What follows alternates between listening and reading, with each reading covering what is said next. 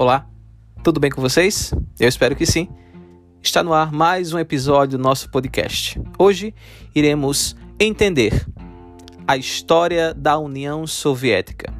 Você sabe como se deu o fim de uma era com a desintegração da União Soviética? Quais foram os impactos? Qual o período de apogeu da União das Repúblicas Socialistas Soviéticas. Quais os governos? Vamos entender, a partir de agora, a história da União Soviética. Bem, criada em 30 de dezembro de 1922 e dissolvida em 26 de dezembro de 1991, a União Soviética configurou-se durante 69 anos de existência como um dos países mais poderosos do mundo e também como a segunda maior potência militar. Portanto, para entendermos como se deu tamanho desenvolvimento, iremos abordar nos próximos minutos a ascensão, o apogeu e a queda de uma das maiores nações já existentes na história mundial.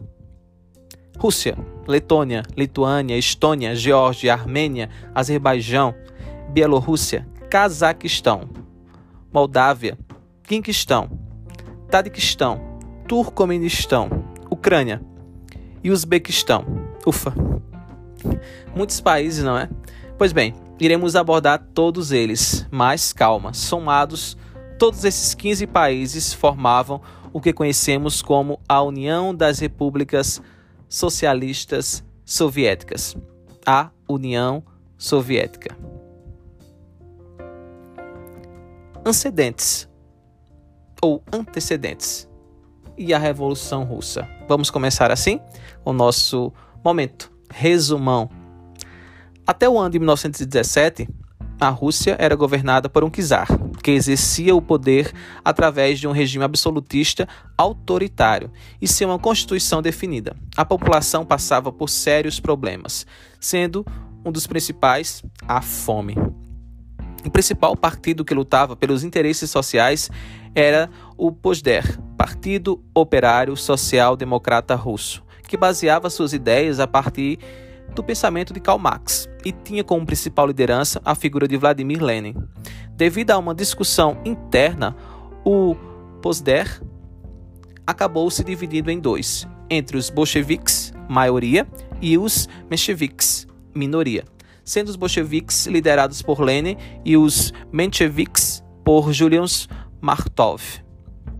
É interessante lembrar que anteriormente, em 1904, a Rússia havia vivido uma guerra contra o Japão pelo território da Manchúria, da qual saiu totalmente defasada, com problemas claros sociais agravados e humilhada por uma derrota massacrante diante dos japoneses. O fim dessa guerra, a população fez uma passeata pacífica e marchou até o Kremlin, palácio do czar. A resposta do governo veio através do exército que fuzilou os manifestantes em plena praça pública, matando cerca de 90 pessoas em um episódio que ficou conhecido como o Domingo Sangrento. Tal ato passaria a ser considerado pelos revolucionários de 1917 como um ensaio da revolução, pois lutariam pelos que perderam a vida naquela passeada.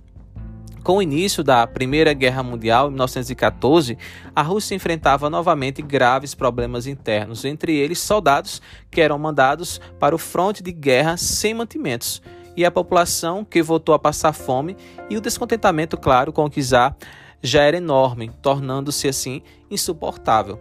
Antes, assim, né, até em 1917, ocorreu novas manifestações no episódio, o exército russo volta-se contra o czar, negando que mais um massacre ocorresse contra a população, o que levou o czar a abdicar do trono. Com o vácuo no poder, Lenin, que estava exilado, volta ao país com dois lemas: pão, paz e terra, e todo o poder aos sovietes. Vale lembrar que os sovietes eram os grupos de trabalhadores que se reuniam em busca de melhor qualidade social pós-Domingo Sangrento. Assim, os bolcheviques, liderados por Lenin, invadem o palácio de Kremlin em 25 de outubro de 1917, concretizando assim a Revolução Russa. Então, vamos entender como se deu o governo Lenin e o início da União Soviética. Assim que assumiu o poder, Lenin passou a governar a Rússia com autoritarismo. Ainda assim, o período também foi marcado por melhorias para a população, por exemplo, a crise do abastecimento que solapava né, o país por décadas chegou ao fim e terras foram concedidas para quem não tinha né, onde plantar, por exemplo, seus alimentos. Um dos marcos mais importantes do governo Lenin foi a retirada do país da Primeira Guerra Mundial, a partir do Tratado de Brest-Litovsk. Assim, é, houveram muitas críticas ao tratado, pois a Rússia entregou vastas áreas territoriais para a Alemanha, territórios que hoje correspondem a países como Polônia e Bielorrússia. Ainda assim, boa parte né, da população russa desaprovava o forte autoritarismo do governo bolchevique. Assim, como forma de oposição ao governo, foi criado o Exército Branco, que passou também a lutar contra o Exército Vermelho do governo, dando início à Guerra Civil de 1918 a 1921. Após milhões de mortes, o Exército Vermelho de Lenin sai vencedor do combate, porém, novamente o país ficou em estado crítico. Para voltar a desenvolver a economia russa, Lenin criou a nova política econômica, NEP, uma política que caracterizou-se pela nacionalização da economia e também pela luta contra a desigualdade social, a miséria e a fome. Também dentro dessas medidas estava a criação da União das Repúblicas Socialistas Soviéticas a União Soviética. O governo de Stalin, Joseph Stalin, e o apogeu soviético. Como se deu? Bem, após a morte de Lenin em 1924, no auge desenvolvimentista da nova política econômica, Joseph Stalin ele ascendeu ao poder. Considerado como seguidor fiel de Lenin e apoiado pelo exército, Stalin ele lançou no início do seu governo os planos quinquenais.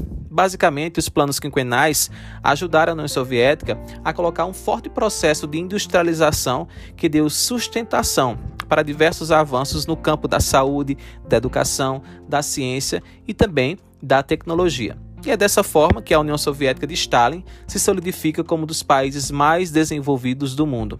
Até mesmo depois do fim do seu governo em 1953, período conhecido como era stalinista, o que deu força também para o país disputar com os Estados Unidos quem teria a liderança militar, econômica e social durante o período conhecido como Guerra Fria, em 1947 a 1991.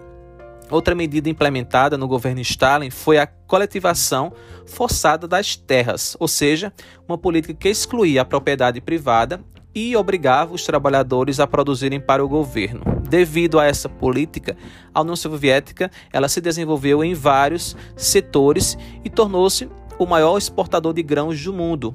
Em contrapartida, entretanto, sua população começou a passar fome, já que os estados, ah, já que o estado passou a controlar e exportar toda a produção agrícola. Dessa forma, cresceu então o descontentamento da população com Stalin, que respondeu com uma série de ações que ficaram conhecidas como o período do Grande Terror e dos processos de Moscou.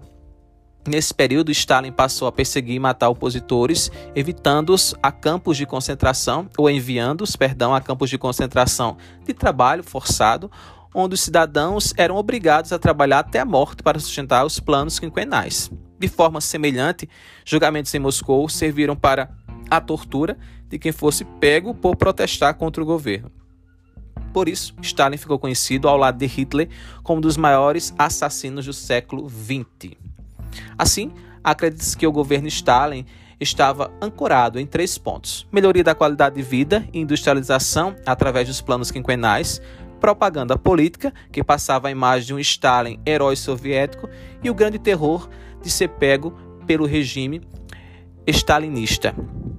Agora chegamos ao fim de uma era. Cai a União Soviética.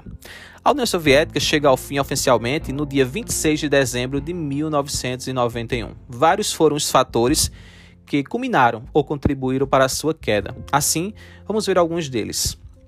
Para começar, a década de 70 e 80 ela ficou conhecida como a era da estagnação.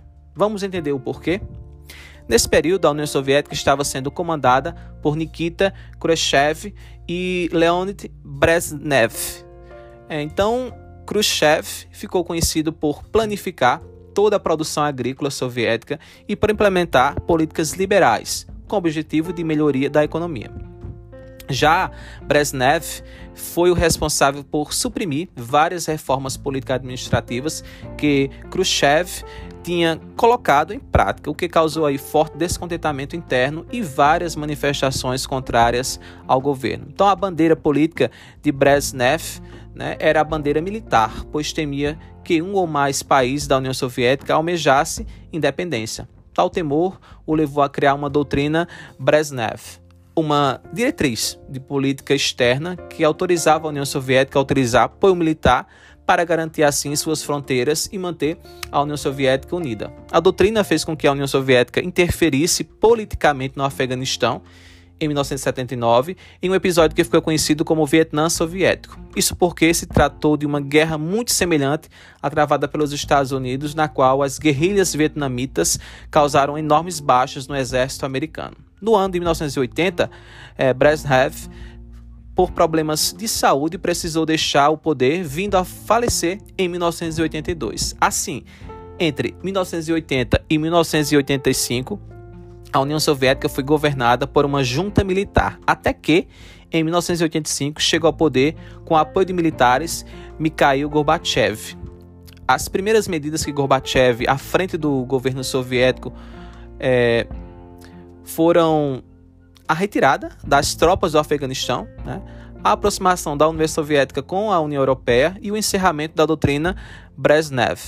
Além disso, iniciou as negociações também com os Estados Unidos da América para o controle das armas nucleares. Então, as primeiras medidas de Gorbachev à frente do governo soviético foram essas que acabei de citar: retirada das tropas do Afeganistão, aproximação da União Soviética com a União Europeia e também negociações aí com os Estados Unidos da América sob o controle das armas nucleares.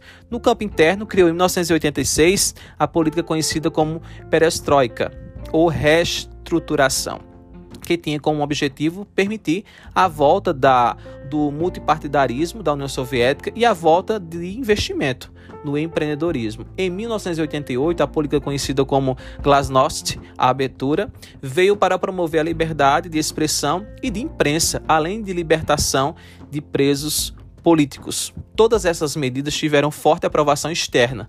Entretanto, dentro da União Soviética, Gorbachev enfrentou críticas de todos os lados. Os partidos né, dos liberais, por exemplo, o Partido dos Liberais, liderados por Boris Yeltsin, ele acreditava né, que as medidas eram brandas demais, e já o núcleo duro do exército soviético considerava aí as medidas liberais demais.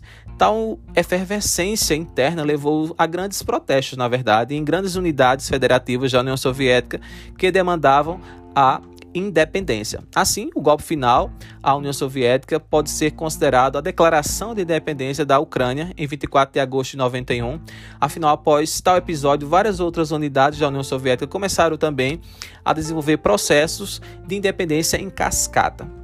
Para tanto, em 25 de dezembro de 91, Gorbachev renuncia, né, ele renunciou e transferiu o poder político da União Soviética para Yeltsin. E assim, a Rússia foi declarada o Estado sucessor da União Soviética. E apesar de ter se tornado uma das grandes nações do século XX, como você pode perceber, a história da União Soviética é marcada por diversas disputas políticas e momentos de crise. Então, tivemos várias referências para fazer esse breve resumão, fonte aí que eu gostaria de citar, que é o Politize. Então, é, eu quero agradecer a presença de todos vocês aqui em mais um podcast. E eu espero vocês em um mais novo encontro que está bem pertinho de chegar. Então lá, é isso, né? Eu espero vocês. Um forte abraço. Até lá. Tchau, tchau.